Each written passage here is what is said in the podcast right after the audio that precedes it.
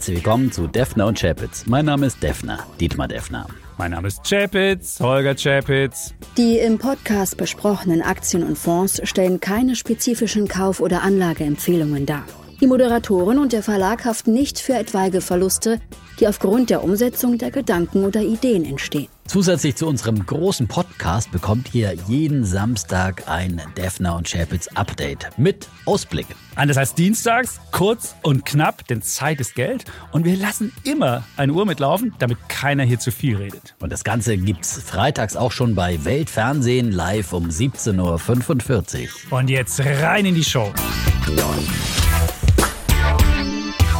Und diese Woche war wieder eine Bullenwoche. Und so hat der Bulle also die Wette gewonnen. 16.000 habe ich vorher gesagt, letzte Woche ja im Podcast für diese Woche. Und wir haben tatsächlich darüber geschlossen. 0,7 Prozent nochmal drauf nach der starken Vorwoche. Wir erinnern uns, 4,5 Prozent ging es ja da nach oben.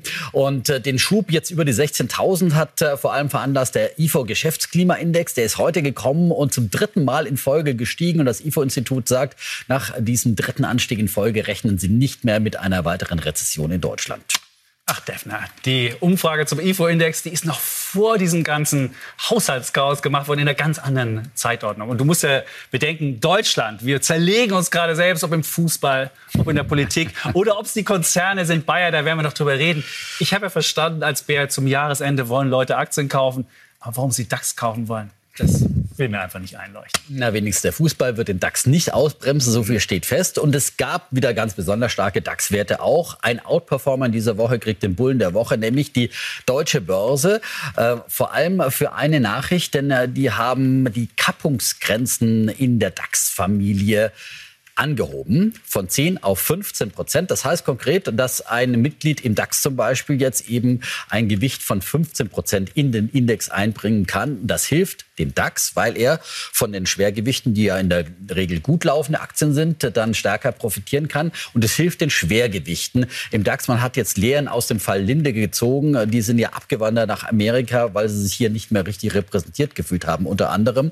Und das will man in Zukunft vermeiden. Und davon profitiert dann zum Beispiel die SAP-Familie, äh, die SAP-Aktie, die aktuell schon 11 äh, Prozent auf die Waage bringt und die wird dann nach oben gestuft. Ja, also da kann ich jetzt nichts gegen sagen. Die Entscheidung ist wirklich weise. Da haben wir vielleicht in Deutschland auch so glorreiche vier. Und du hast ja schon eine genannt, der glorreichen SAP. Siemens könnte es noch sein, Allianz noch und vielleicht auch noch Deutsche Telekom. Die alle können jetzt viel doller wachsen als vorher.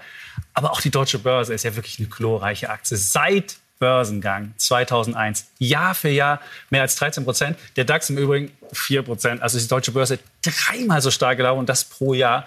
Und außerdem, die Deutsche Börse hat sich ja auch noch ein Wachstumskonzept selbst verschrieben, bis 2026 zweistellig wachsen.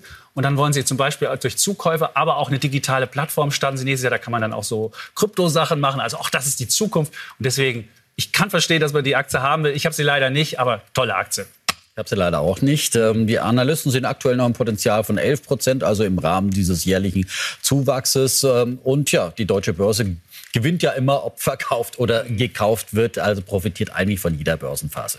Hauptsache, es wird was getan. Und bei meinem Bär der Woche ist diese Woche was getan worden. Die Aktie ist an einem Tag, nämlich am Montag, über 20 Prozent eingebrochen. Das war der größte Einbruch. Und zwar geht es um Bayer, um den Traditionskonzern. Der größte Einbruch in der Geschichte dieses wirklich sehr traditionsreichen Konzerns. Was ist passiert? Es gab im Agro-Geschäft eine erneute, einen erneuten Richterspruch, der gegen Bayer erging. Man merkt, da geht das Elend nicht weg. Es gab auch in der anderen Sparte, in der Pharmasparte Elend, da gab es ein Medikament, Asundexian heißt das, ist ein Blutverdünner. Das sollte ja der neue Blockbuster ab 2025 werden. Da hat man jetzt erstmal die Proben eingestellt, weil es doch nicht so wirkungsvoll ist. Und jetzt hat man in zwei Bereichen Probleme. Dann ist man hoch verschuldet, also die Optionen sind gering. Man könnte jetzt das Consumer Health Geschäft Aspirin verkaufen. Aber das wäre wirklich, das ist, das ist Aspirin und Bayer, das gehört zusammen, das klappt auch nicht. Also ich möchte nicht in der Haut von Bill Anderson stecken und ähm, ja, sehe das mhm. relativ aussichtslos und deswegen Bär der Woche, Bayer. Tja. Agro macht Agro, ja. könnte man jetzt als neuen Claim ausgeben. Aber in der Tat ist es wirklich äh, düster momentan. Ich habe mir vor kurzem erst eine Bayer-Position geholt. Bei 40 dachte ich schon, das wäre günstig, aber es geht immer noch mal günstiger an der Börse. Die Hälfte habe ich wieder verkauft und äh, momentan sind die Aussichten wirklich düster. Moody's hat zum Beispiel einen Ausblick auch für die Kreditwürdigkeit heute abgesenkt und viele mehr Analysten werden sicherlich noch ihre Kursziele absenken. Die sind momentan noch über 50 Euro, aber da wird sicherlich auch noch mal nach unten gestuft werden. Deswegen auf jeden Fall kurzfristig bin ich da auch sehr, sehr skeptisch. Langfristig stimmt diese Aufteilung in Agro und Pharma, aber man muss halt dann auch mal liefern.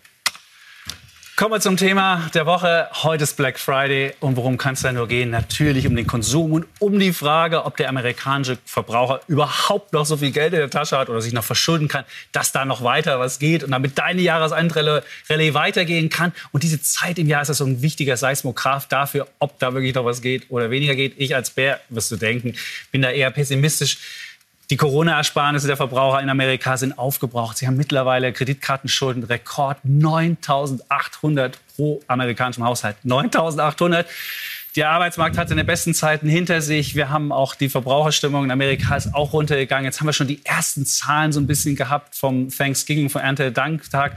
Und dann haben wir festgestellt, die Verbraucher mussten mit 28 Prozent Rabatten gelockt werden. Also wirklich, das ist ein Rekordrabatt. Im vergangenen Jahr war es nach 22 Prozent. Also muss die Verbraucher noch ranbringen.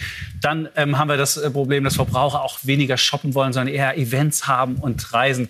Insofern glaube ich, der amerikanische Verbraucher süßer, die Kassen nie klingeln. Es wird dieses Jahr wahrscheinlich nicht so süß klingeln bei deinem Einzelhandel bin da zuversichtlich und zähle auf die optimistischen Amerikaner, die auch äh, in diesem Jahr wieder spendabel sein werden.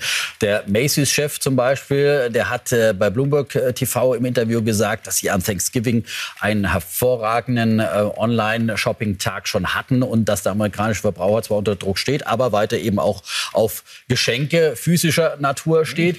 Und wenn man Umfragen sich anguckt, was die Amerikaner ausgeben wollen, die sind auch sehr vielversprechend. Sie wollen allein an Black Friday Friday und Cyber Monday 567 Dollar pro Kopf ui, ausgeben. Ui, ui, 13 Prozent mehr als im Vorjahr. Und im gesamten Weihnachtsgeschäft wollen sie 875 Dollar ausgeben. Das ist also zum Beispiel deutlich mehr, als die Deutschen dann äh, für ihre Geschenke ausgeben. Das sind immerhin 45 Dollar mehr als im Vorjahr. Also da ist man weiter spendabel und äh, unterstützend sorgte wirken, dass die Inflation letztes Jahr deutlich zurückgegangen ist auf 3,2 Prozent. Vor allem auch, weil die Benzinpreise in Amerika deutlich gefallen sind. Das spürt ja der Verbraucher dann direkt im Portemonnaie. Und und zuletzt ist der Ölpreis noch weiter gefallen. Also von daher Rückenwind äh, für die Spendierfreudigkeit und die Geberfreudigkeit an Weihnachten, wenn die Herzen und Geldbeutel sich öffnen. Ach, wie süß, lieber Defner. Aber wenn du schon den Macy's-Chef hier als Zeit, als, als Zeugen ranrufst, dass es jetzt ein tolles Weihnachtsgeschäft wird. Ich meine, haben die überhaupt online? Ich dachte, die machen immer, die machen irgendwie, haben eine Kaufhauskette, aber online machen die nur wenig. Also insofern, da würde ich nicht drauf vertrauen. Auch die Zahlen, die da erhoben worden sind, der Verbraucher muss es können. Und du musst ja wissen, im dritten Quartal hat der äh, amerikanische Verbraucher schon für 2,7 Prozent des Wirtschaftswachstums, also 2,7 Prozent der 4, irgendwas gemacht. Das schafft er nicht normal. Insofern, dein Weihnachtsgeschäft, das kannst du vergessen. Zuletzt hat er ja vor allem für Taylor Swift-Konzerte sein Geld ausgegeben. Und jetzt, jetzt will man ja aber auch wieder mal was physisch in der Hand haben und hinlegen. Auch in äh, schwierigen Zeiten, die da möglicherweise kommen, ist ja gut, wieder was unterm Garmentisch dann zu haben. Also ich bin optimistisch, aber eins ist klar, äh, dass äh, dieses Weihnachtsgeschäft und die ersten Zahlen werden wir dann am Wochenende bekommen und nächste Woche, wie es dann tatsächlich gefallen, ausgefallen ist, über den weiteren Verlauf auch an den US-Börsen bestimmen werden. Und beim DAX, da bin ich für nächste Woche jetzt immer ein bisschen skeptischer der DAX braucht auch mal ein kleines Bräuchchen in seinem Jahresendlauf. Äh, nach diesen guten Vorwochen glaube ich, dass er nächste Woche mal ein bisschen Luft holen wird und vielleicht sogar unter die Marke von 16.000 wieder zurückfallen wird und dann in den Wochen danach so richtig nochmal durchstarten wird zur Jahresendrallye. Ach, jetzt sind wir uns mal einig. Ich würde auch DAX unter 16, nein, ja, DAX unter 16.000. Ich meine, irgendwann wird den Leuten auch mal auffallen, was für ein Chaos hier in Deutschland herrscht. Wir haben auch wenig Termine in der kommenden Woche. Es gibt irgendwie GfK Konsumklimaindex. Das sieht man vielleicht, zeigt der deutsche Verbraucher, denkt dann sich so, ach, keine Bremsen mehr von der Regierung. Die können auch kein Geld mehr ausgeben. Das wird nicht so gut ankommen. Insofern glaube ich auch unter 16.000. Das war es auf jeden Fall für diese Woche bei Defner und äh, Chapitz im TV. Ich bin dann mal weg für zwei Wochen und sage Tschüss und ciao. Nächste Woche bin ich nochmal da. Und wenn ihr noch mehr von uns haben wollt, also vom Deffel nicht, sondern von mir, dann müsst ihr reinhören, Dienstag in den Podcast bei 8 und überall, wo es Podcasts gibt.